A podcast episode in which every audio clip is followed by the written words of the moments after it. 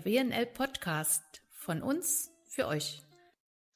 Liebe WNLerin, es ist Zeit für unseren nächsten Podcast und ich habe mir heute eine sehr interessante und spannende Gesprächspartnerin ausgesucht. Sie werden es gleich spüren und die Meinung dann sicherlich mit mir teilen.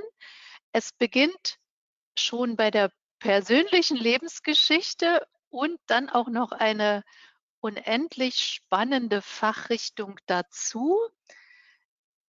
Wir starten. Frau Pia Roggendorf-Jensch, ich bitte Sie selbst, sich kurz vorzustellen.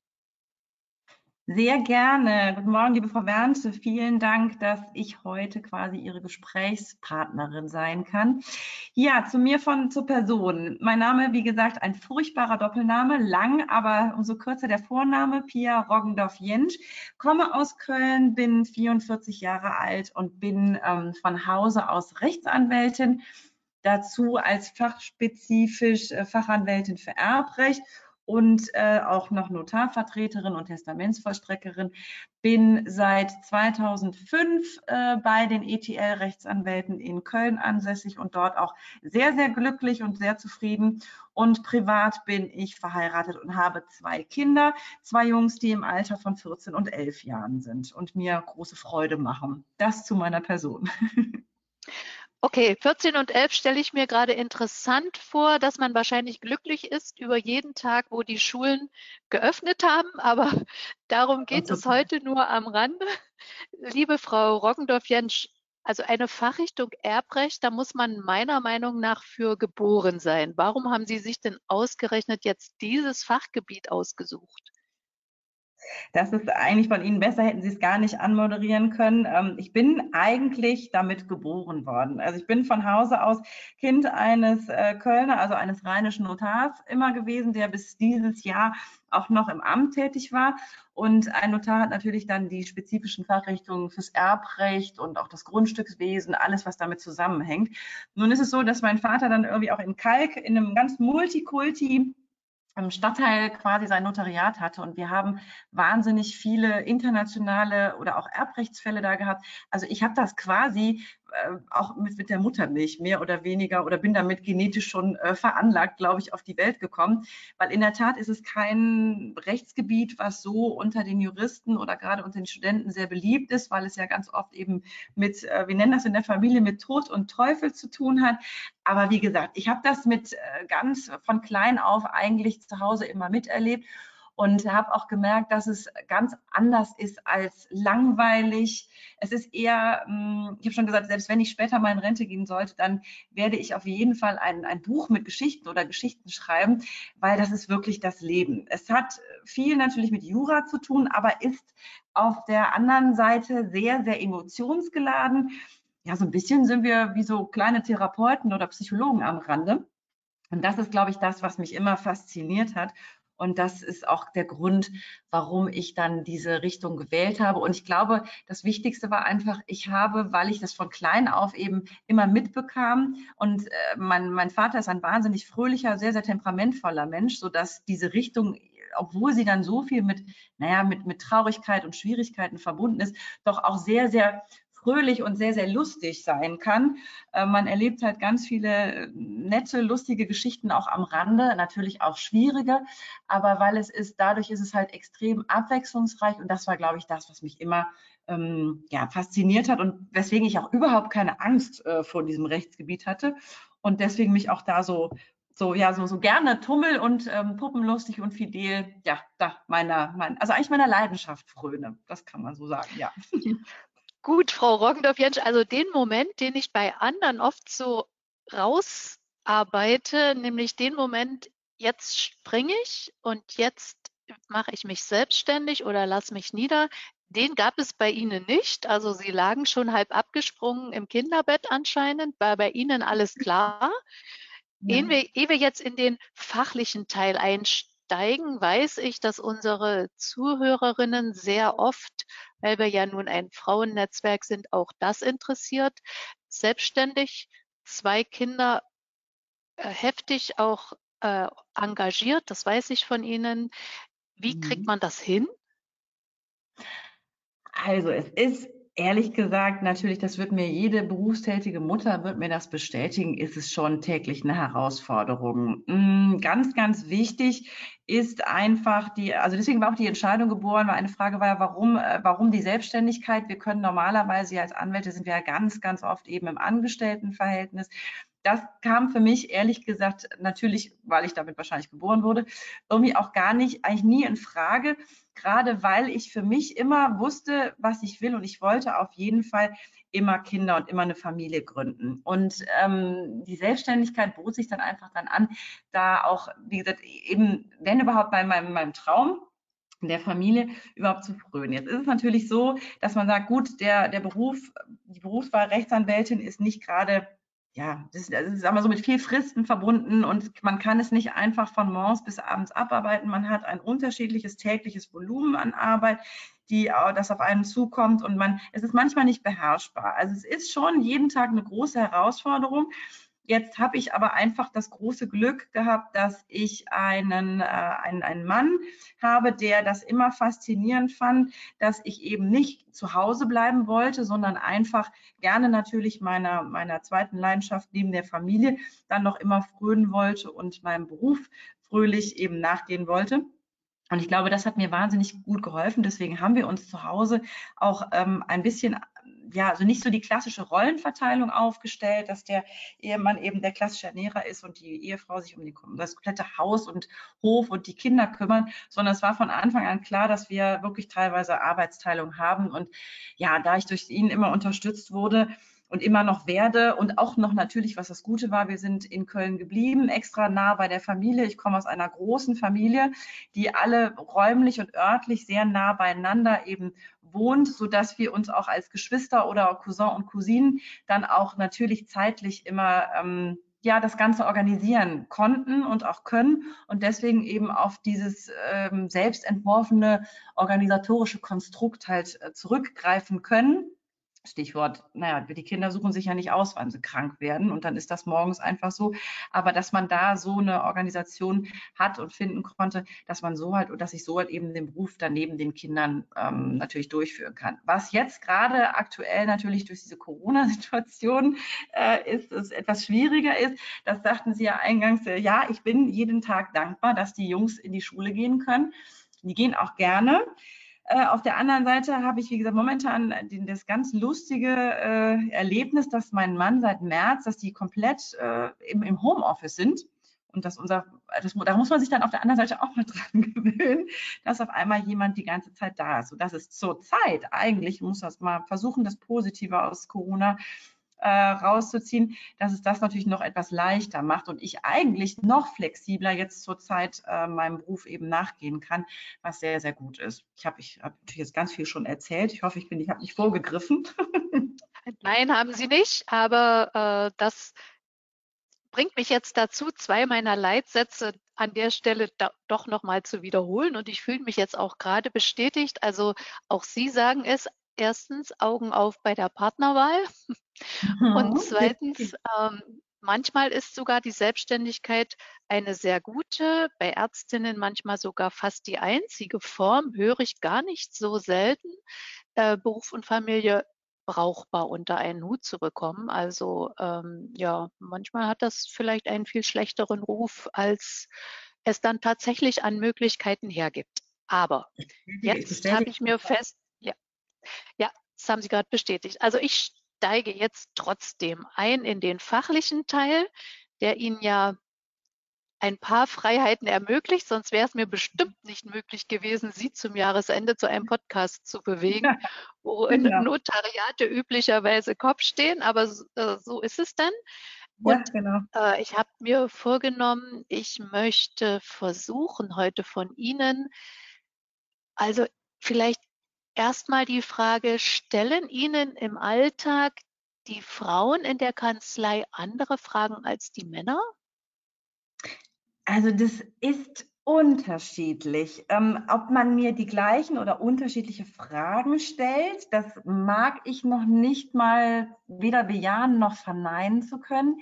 Was definitiv ist, ähm, ist, dass, dass, ähm, dass das Arbeiten mit den Frauen wirklich sehr oft ein anderes Arbeiten ist als mit den Männern. Also die, die Fragen sind wahrscheinlich die gleichen. Wir haben natürlich meistens sitzen die natürlich, also wenn wir jetzt auch vom Erbrecht kommen, dann ähm, ist es meistens ja so, dass wir ja den traurigen Anlass haben eines Verstorbenen und oft sind es natürlich dann die hinterbliebenen Frauen, die leider sehr, sehr häufig bei mir sitzen. Das ist einfach nur ähm, von der Sterbetafel, von der Statistik her gesehen, dass Männer leider einfach früher versterben oder wir auch häufig immer noch in die klassischen Rollenverteilungen haben oder altersmäßig die Verteilung haben, dass die Männer doch ganz oft wirklich älter sind als die, als die Frauen und in der Regel leider dann halt wirklich früher versterben. Sodass ich in der Regel, äh, was das Erbrecht anbelangt, bei Schwierigkeiten, wenn wir einen Todesfall haben, sehr, sehr häufig, also viel mehr Frauen bei mir sitzen habe, die natürlich dann ähm, vielleicht von den Emotionen, von der emotionalen Seite her andere Fragen stellen. Also es ist irgendwie auch ganz, ganz süß, dass meine, meine Sekretariate, sobald wir einen, einen Erbrechtstermin haben, dann grundsätzlich ist bei mir zum Beispiel eine andere Anordnung auf, im Besprechungszimmer auf dem Tisch vorzufinden. Bei mir ist dann ganz oft eine große Tempopackung dann da. Ähm, und das ist halt, weil die Emotionen da eben rausgelassen werden. Wenn ich Männer bei mir sitzen habe, ist es auch oft, dass sie sehr emotional reagieren, ein ähm, bisschen zu Tränen lassen, aber in der Regel natürlich, äh, dass die, die Gespräche ein bisschen in eine andere Richtung gehen. Also Frauen sind auf der einen Seite sehr, sehr emotional. Auf der anderen Seite sind die wahnsinnig strukturiert und sehr, sehr, ziel, äh, sehr, sehr zielorientiert und sagen, okay, habe ich verstanden, totaler Mist, wollte ich Ihnen noch erzählen. Die, die Kinder waren doof aus den und den Gründen und können Sie sich das vorstellen. Aber zurück zum Thema, was muss ich tun?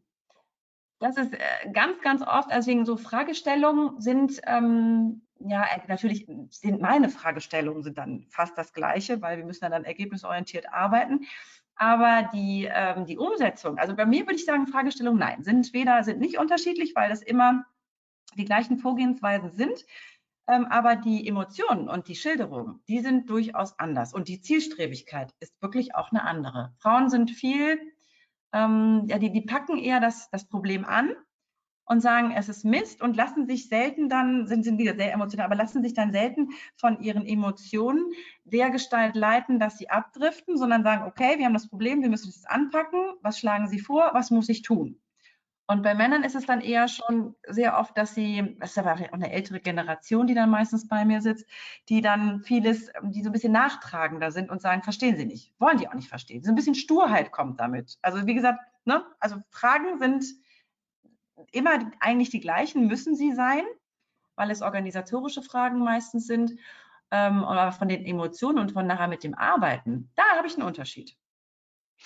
Gut, Frau Roggendorf-Jentsch, ich habe mir für heute was vorgenommen. Ich habe mir vorgenommen, von Ihnen ein paar Empfehlungen auf den Weg zu bekommen, nach dem, was Sie so tagtäglich erleben und vielleicht auch manchmal denken, oh Mann, das wäre doch eigentlich vermeidbar oder besser, es wäre anders äh, vorbereitet gewesen. Gibt es vielleicht so ein paar Sachen, die Sie mir zum ersten jetzt mal als Privatperson auf, also nicht mir persönlich, sondern unseren Zuhörern auf den Weg geben könnten?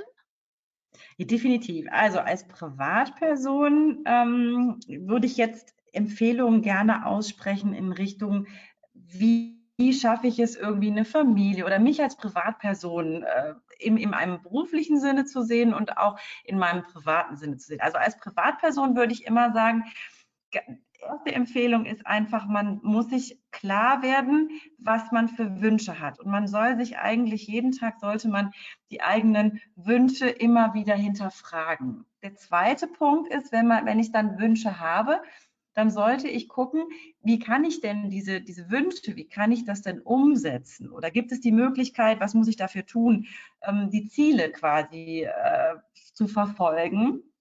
Und als drittes einfach dann also ich kann nur sagen, so mache ich das ganz oft, dass ich sage, meine Wünsche, dann kann, wie kann ich denn meine Wünsche irgendwie erreichen? Und mich aber dann immer wieder hinsetze und versuche dann ja so eine Art Selbstreflexion durchzuführen und zu sagen, okay, habe ich mir das jetzt wirklich gewünscht? Wollte ich das jetzt wirklich oder konnte ich das jetzt auch irgendwie umsetzen und mir quasi dadurch irgendwie immer wieder neue, ja, wie so neue kleine Ziele stecken und neue Herausforderungen zu suchen. Das würde ich so als, und, und vor allem ganz, ganz wichtig finde ich als Privatperson, weil das ist bei uns Frauen ja immer ganz, ganz oft und es ist auch die Schwierigkeit, gerade wenn man berufstätig ist und nebenher Kinder noch großzieht, ähm, ist es auf jeden Fall ganz, ganz wichtig, dass man sich trotzdem irgendwie noch kleine Oasen schafft. Sei es äh, gerade im Privaten, dass man nicht nur irgendwie für, für die anderen lebt, sondern sich selber sagt, okay, aber jetzt möchte ich irgendwie gucken, das ist total schwer, aber jetzt möchte ich gerne eine Runde laufen gehen, um meinen Kopf frei zu gehen. Oder ich möchte gerne keine Ahnung, irgendwas Schönes für einen machen, so wie so eine Art Belohnung. Das finde ich persönlich noch ganz, ganz wichtig. Dass, äh, wenn, ich denke, dass man das so auch dann alles besser wegstecken kann an Schwierigkeiten, die auf einen zurollen. Aus unternehmerischer Sicht, mh, hm, gerade als Selbstständige, und würde ich immer dringend dazu raten, dass man sagt, äh, dass man auch, es hat auch wieder was mit sich selber zu tun oder wieder mit diesem bisschen auf sich selber aufpassen. Ich meine, wir als Selbstständige haben natürlich auch was aufgebaut und wichtig ist einfach, dass man da Mittel und Wege findet, sich selber abzusichern, weil wir wissen ja selber, wir müssen nicht unbedingt sterben, aber wir können von jetzt auf gleich an einer schweren Krankheit erkranken. Es, es können, es kommen Situationen, mit denen man einfach nicht gerechnet hat. Und dafür ist es halt ganz, ganz wichtig, dass man sich ähm, auch gerade für sein Unternehmen Vollmachten, dass man die erteilt. Ähm, ich bin ein großer Freund von den notariellen General- und Vorsorgevollmachten. Das sind Sachen wie einmal die Vermögensvorsorge, weil es kann ja auch sein, ich muss ja nicht direkt sterben, aber ich könnte mir ein Bein brechen, muss in die Reha und wer kümmert sich denn dann um mein Team? Wer kümmert sich denn dann um mein Unternehmen? Ähm, das sind so Fehler, die, wo, da, gebe ich ganz, ganz großen Rat, dass man sich also an, an Vollmachten, wie so eine, dass man da so Vorsorgeregelungen trifft, dass man auch für sich selber dann im Privaten sagen kann, okay, ganz entspannt, auch wenn ich krank werden sollte, auch wenn ich in die Reha muss, es läuft weiter, weil ich habe dann Vertrauenspersonen mit ganz vielen Vollmachten ausgestattet, die machen das dann, die führen das dann in meinem Sinne weiter. Weil schlimm ist es, glaube ich, wenn man nichts regelt und äh, es passiert irgendwas und hat dann, wie gesagt, dann, dann ist wirklich auf, äh, ja, dann ist das Kind in den Brunnen gefallen und Riesenchaos. Das erlebe ich leider jeden, jeden Tag das wäre so meine, meine große, große Empfehlung, dass man sagt, okay, um sich selber abzusichern, vielleicht auch dann darüber nachdenkt, gut, ähm, so schnell sterbe ich nicht, aber wenn ich irgendwann sterbe, was möchte ich denn, denn da überhaupt? Wer soll denn dann überhaupt meine Sachen bekommen? Auch das hat auch nichts mit großen Vermögensgegenständen zu tun. Manchmal hat man wie den, ein, ein besonderes Schmuckstück, was man gerne vererben möchte. Manchmal hat man irgendein schönes Bild oder wenn es nur so auch ähm, Gegenstände sind, wo Emotionen dranhängen. Die möchte man nicht einfach nachher in der Müllpresse auch vorfinden, sondern möchte das schon geregelt haben, dass man da eben hm, ja später halt genau abgesichert ist, dass es in gute Hände kommt, sagen wir mal so. Und der Erfahrungswert bei mir aus, aus einer ganz, ganz langen Berufserfahrung zeigt einfach, dass wenn man alles geregelt hat oder für sich selber einfach gesagt hat, gut, ich, es ist egal, was jetzt passiert, es wird nichts Schlimmes passieren, ich bin in gewisser Weise abgesichert und es ist geregelt. Es geht einfach weiter in die nächste Generation, in die nächsten Hände. Dann ähm, ist ähnlich so ein bisschen wie Murphy's Law. Dann passiert auch nichts. Also es passieren immer nur grauenvolle Dinge, wenn nichts geregelt ist. Also das wäre nur so bei mir aus unternehmerischer Sicht nochmal ganz wichtig, weil ich glaube, wir Frauen sind sehr, sehr häufig auch getrieben von dem, dass man alles irgendwie organisiert haben möchte. Und wenn man das nicht organisiert hat, dann wird einen auch die innere Unruhe nicht loslassen. Und die Erfahrung zeigt einfach, ich habe ganz oft ganz viele Unternehmerinnen, die ich begleite, die dann im Nachgang sagen, Mensch, jetzt ist so toll, jetzt haben wir alles geregelt und jetzt habe ich das Gefühl, von meinen Schultern ist eine 20 Kilo Last weg. Weil jetzt habe ich das Gefühl, ich kriege wieder Luft und kann wieder atmen, weil es kann mir ja gar nichts passieren. Das ist so, das wäre so mein Tipp quasi. Also ich höre da auch so ein bisschen raus, Frau Roggendorf-Jensch, zu Hause sitzen da und darüber nachdenken ist ja schon mal ganz schön, wahrscheinlich auch weit verbreitet, aber dann wohl doch den Schritt zu gehen, ja, entweder privatschriftlich oder zu Ihnen, also ne, irgendwo hin mhm. und die Dinge aufzuschreiben, das wäre dann schon der wünschenswerte Schritt zum einen, Teil 1 meiner Frage. Und ich weiß aber auch die weit verbreitete Meinung, die dann glauben, jetzt habe ich das einmal aufgeschrieben, jetzt komme ich nie wieder davon los. Kommen solche Nein. Fragen auch im Alltag? Ja, ja, selbstverständlich, selbstverständlich. Also wir haben, also ich, ich freue mich immer, wenn ich diese Fragen eben mit, äh, sage ich mal, mit, mit munteren, mit lebenden Menschen diskutieren kann. Weil ähm, mein Bereich hat ja nicht nur was, beginnt ja nicht nur in dem Moment, wo ich quasi einen Verstorbenen oder eine Verstorbene habe. Ähm, die, die großen Schwierigkeiten kommen eigentlich immer dann, wenn man halt im Vorfeld nichts geregelt hat. Also wir müssen eigentlich gucken, dass wir sagen, wir leben jetzt und man möchte weiter gesund und munter leben.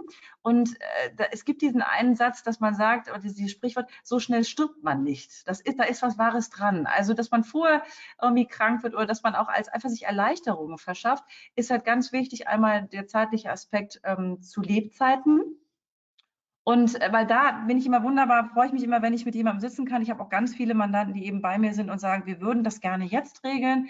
Und äh, wie ist denn das jetzt, wenn wir jetzt dann irgendwie was geregelt haben? Gibt es, ist das denn dann bindend oder was ist denn, wenn ich versterbe? Was ist denn mit meinem Mann? Der soll irgendwie weiter glücklich sein. Was mit den Kindern? Also in der Tat, es, man sollte sich da auf jeden Fall, wie gesagt, wichtig ist, man muss sich seine Wünsche ähm, sollte man sich klar, man muss sich über seine Wünsche äh, klar werden und dann fragen, diese Wünsche, wie kann ich die umsetzen und wie möchte man sie umsetzen? Es gibt immer ein bindendes Konstrukt. Ich bin aber keine Freundin von Knebelsachen, von Bindungen, weil das Leben einfach so kurzlebig ist und auch so die Situation und sich jeden Tag etwas ändern kann, finde ich es eigentlich ähm, fatal, wenn man dann ähm, in jungen Jahren was eine riesengroße Bindung eingeht und später dann feststellt, oh, das entspricht ja gar nicht dessen oder entspricht ja gar nicht mehr meinem, meiner Lebenssituation. Also wenn man was macht, also wie gesagt, man muss es nicht bindend machen, eine normale, wenn man sich über, über Vollmachten oder auch über Verfügung von Todeswegen äh, klar werden möchte, sollte man immer am Anfang erstmal die Variante wählen, dass man, wenn was passiert, der Überlebende irgendwas ändern kann.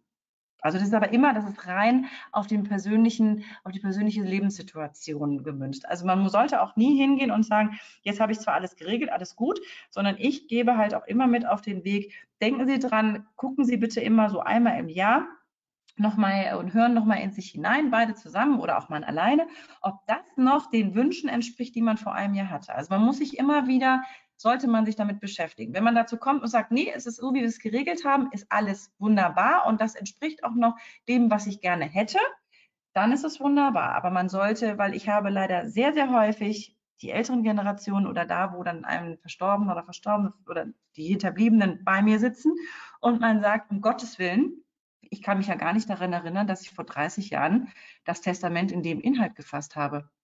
Jetzt kann ich das nicht mehr ändern. Also wichtig ist einfach, aber so wie man halt immer lebt und wie man immer leben sollte, dass man nicht einfach Dinge regelt und Dinge von sich wegschiebt und gar nicht mehr drüber nachdenkt, sondern dass man sich, das meine ich auch wie im Privaten, wie so eine Selbstreflexion immer wieder durchführt und sagt, okay, also, jetzt müssen wir nochmal ganz klar sehen, jetzt habe ich das und das geregelt. Ähm, okay, jetzt muss ich aber einmal im Jahr mir dann nochmal angucken, ist das überhaupt noch das, entspricht das noch meinen Wünschen oder hat sich was verändert? So. Ja, also ich höre so raus, der erste Schritt ist ja sicherlich auch emotional ja ein bisschen schwierig, aber wie immer, der erste Schritt ist ein bisschen schwierig, aber dann empfindet man eine Erleichterung, eine größere Ruhe und sicher auch die Gelassenheit, mutig einmal im Jahr die Sache wieder rauszunehmen, sich anzugucken, für gut zu befinden, wieder wegzulegen oder halt dann nochmal eine Stellschraube zu korrigieren, weil das Leben vielleicht in dem Jahr was anderes gebracht hat. Ganz genau, absolut, perfekt gesagt. Ich schließe immer mit einer persönlichen Frage. Ich hoffe jetzt, Sie lassen sich darauf ein.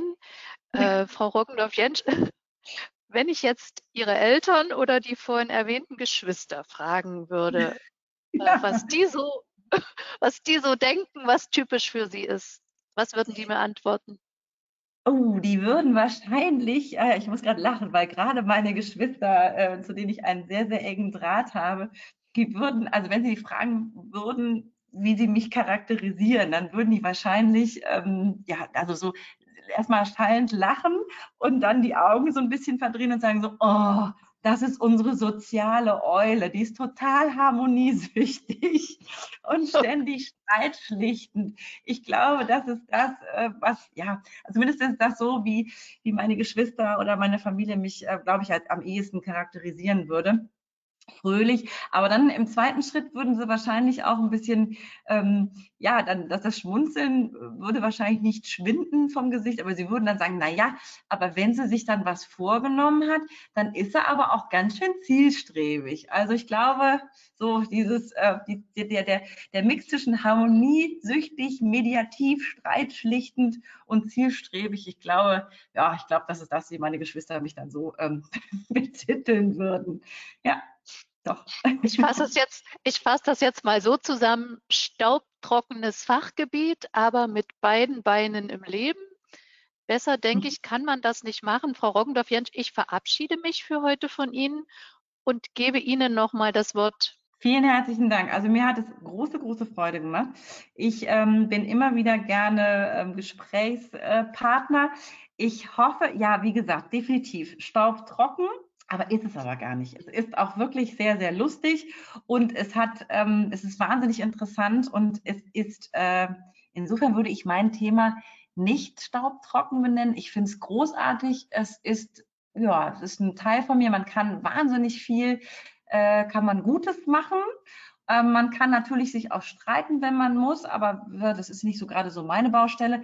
Aber man kann halt auch ganz viel retten. Also wichtig ist, man doch, man steht mitten im Leben, man hat interessante Sachverhalte und man kann vor allen Dingen ganz, ganz viel Mist, der da gebaut wurde, dann schon wieder versuchen, gerade zu rücken und einfach zu helfen. Und das Schönste an meinem Buch ist einfach, ich habe in der Regel, gehen alle Menschen bei mir raus und haben alle ein gutes Gefühl, sind erleichtert und auch ähm, sind ja, wie so eine Art, naja, was heißt nicht Glücksgefühl, aber haben schon das Gefühl, sie sind nicht alleine gelassen worden in dieser schweren Zeit, sondern sehen dann so ein bisschen wie so Licht im Tunnel. Das ist jetzt ein bisschen kitschig gesagt, aber das ist so das, ist, ich glaube, deswegen mache ich auch meinen Beruf so gerne, weil das immer, ja, weil man da auf jeden Fall ganz, ganz vielen Menschen noch ganz viel Gutes tun kann und ja, das äh, mache ich dann immer einfach weiter. ja, dann tschüss für heute. Dankeschön, bis dann, bis bald, tschüss. Das war's für heute. Ich hoffe, es hat euch gefallen und wenn ihr Lust habt, abonniert gerne meinen Podcast und hinterlasst mir eure Kommentare oder Anregungen. Und wenn ihr irgendwelche Fragen habt, die euch dieser Podcast beantworten kann, schreibt auch diese bitte in die Kommentare. Bis zum nächsten Mal, eure Christine Wernzer.